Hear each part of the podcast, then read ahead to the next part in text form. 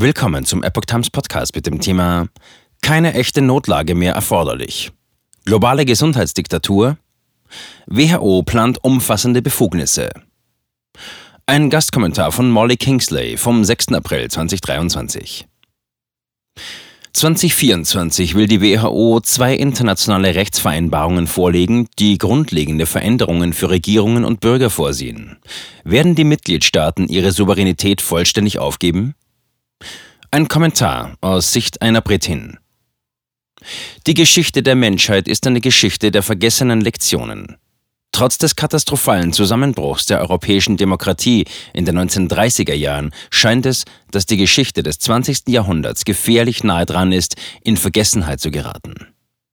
Die Geschichte, in der die Bürger, eingeschüchtert durch existenzielle Bedrohungen, Freiheit und Wahrheit zugunsten von Gehorsam und Propaganda ablehnten, während sie despotischen Führern erlaubten, immer mehr absolutistische Macht zu ergreifen. Nirgendwo zeigt sich dies deutlicher als in der offensichtlichen Gleichgültigkeit, mit der zwei internationale Rechtsvereinbarungen behandelt werden, die sich derzeit ihren Weg durch die Weltgesundheitsorganisation WHO bahnen. Ein neues Pandemieabkommen und Änderungen an den internationalen Gesundheitsvorschriften von 2005. Beide Vereinbarungen sollen dem leitenden Organ der WHO, der Weltgesundheitsversammlung, im Mai nächsten Jahres vorgelegt werden. Es droht eine große Gefahr. Wie besorgte Wissenschaftler und Juristen ausführlich dargelegt haben, drohen diese Abkommen die Beziehungen zwischen der WHO, den nationalen Regierungen und dem Einzelnen grundlegend umzugestalten. Sie würden eine Top-Down-Herangehensweise im Gesundheitswesen in das internationale Recht einbetten, bei der die WHO in einigen Fällen durch das alleinige Ermessen einer Person, nämlich ihres Generaldirektors, ermächtigt würde, weitreichende verbindliche Anweisungen an Mitgliedstaaten und ihre Bürger zu erlassen. Auch könnten die Regelungen einzelne Staaten verpflichten, finanzielle Beiträge zu leisten, Impfstoffe und andere Gesundheitsprodukte herzustellen und diese international auszutauschen. Zudem könnte angeordnet werden, auf geistige Eigentumsrechte verzichten zu müssen. Die WHO könnte nationale Genehmigungsverfahren für Impfstoffe, genbasierte Therapien, medizinische Geräte und Diagnostika außer Kraft setzen. Sie könnte Quarantänen verhängen und die Bürger zu medizinischen Untersuchungen oder Behandlungen zwingen. Ein globales System für digitale Gesundheitszertifikate zur Überprüfung des Impfstatus oder von Testergebnissen würde routinemäßig eingeführt. Zudem ein biotechnisches Netzwerk, das die Einhaltung der WHO-Richtlinien überwachen würde.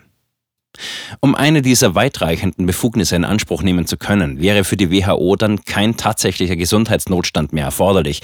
Stattdessen würde es ausreichen, wenn die Generaldirektion nach eigenem Ermessen das bloße Potenzial eines solchen Ereignisses festgestellt hätte.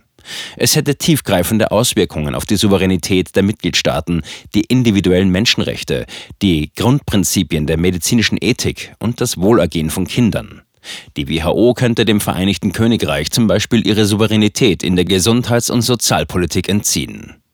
Indirekte Auswirkungen von Zwangsabriegelungen und Quarantänen würden darin bestehen, dass jeder Mitgliedstaat verpflichtet wäre, mindestens 5% seines Gesundheitsbudgets und einen noch nicht festgelegten Prozentsatz seines Bruttoinlandsprodukts für die Pandemieprävention und Bekämpfung aufzuwenden. Eltern sollten alarmiert sein. Die vorgeschlagenen neuen Befugnisse würden nicht nur die allgemeine Erklärung der Menschenrechte, sondern auch die UN-Konvention über die Rechte der Kinder verletzen. Durch eine ausdrückliche Änderung der internationalen Menschenrechtskonvention wird die derzeitige Formulierung, Zitat, die Durchführung dieser Verordnungen erfolgt unter uneingeschränkter Achtung der Würde, der Menschenrechte und der Grundfreiheiten der Personen, gestrichen. Dagegen würde sie durch eine schwammige Formulierung ersetzt, die besagt, dass, Zitat, die Durchführung dieser Verordnungen auf den Grundsätzen der Gleichheit, der Eingliederung und der Einheitlichkeit beruht. Zitat Ende.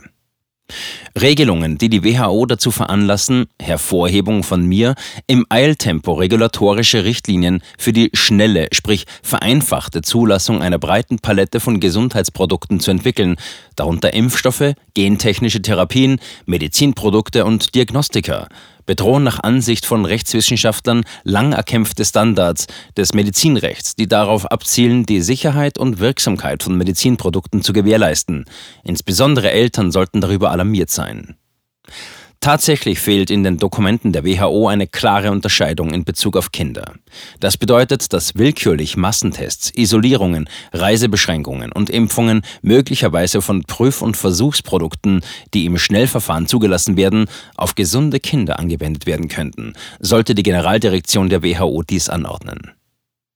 Als ob dies nicht schon beunruhigend genug wäre, kommt noch hinzu, dass, wie Thomas Fazi schreibt, Zitat, die WHO weitgehend unter die Kontrolle des Privatkapitals und anderer Interessengruppen geraten ist. Zitat Ende.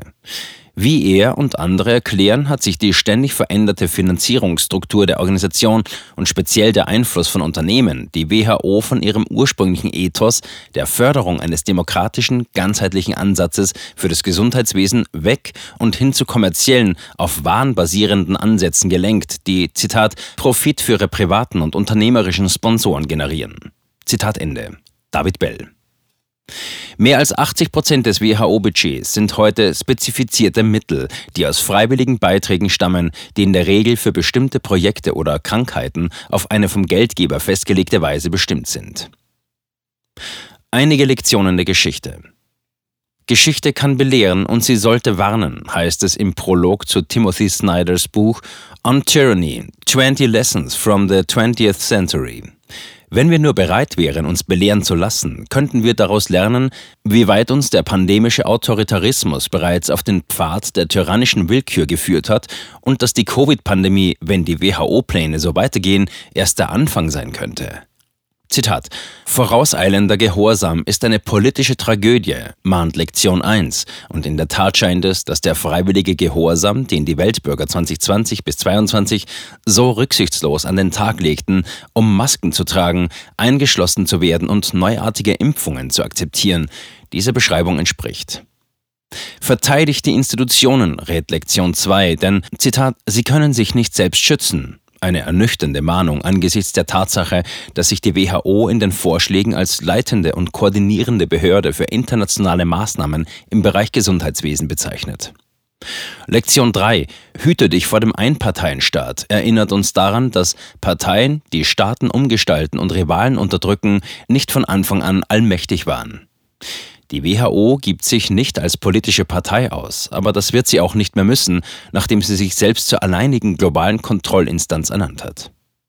Sich an die Berufsethik zu erinnern, Lektion 5, wäre im Jahr 2020 ein weiser Rat gewesen, aber so sehr wir aus unserer Sicht auch die Aufgabe der medizinischen Ethik im Jahr 2023 beklagen mögen, wenn Ärzte die Regel akzeptiert hätten, dass ohne Zustimmung nicht operiert wird, würden die WHO-Vorschläge dafür sorgen, dass Abweichungen von den Grundpfeilern der medizinischen Ethik, informierte Einwilligung, Missachtung der Menschenwürde, körperliche Autonomie, Freiheit von Experimenten, zur akzeptierten Norm und nicht zur verabscheuungswürdigen Ausnahme werden.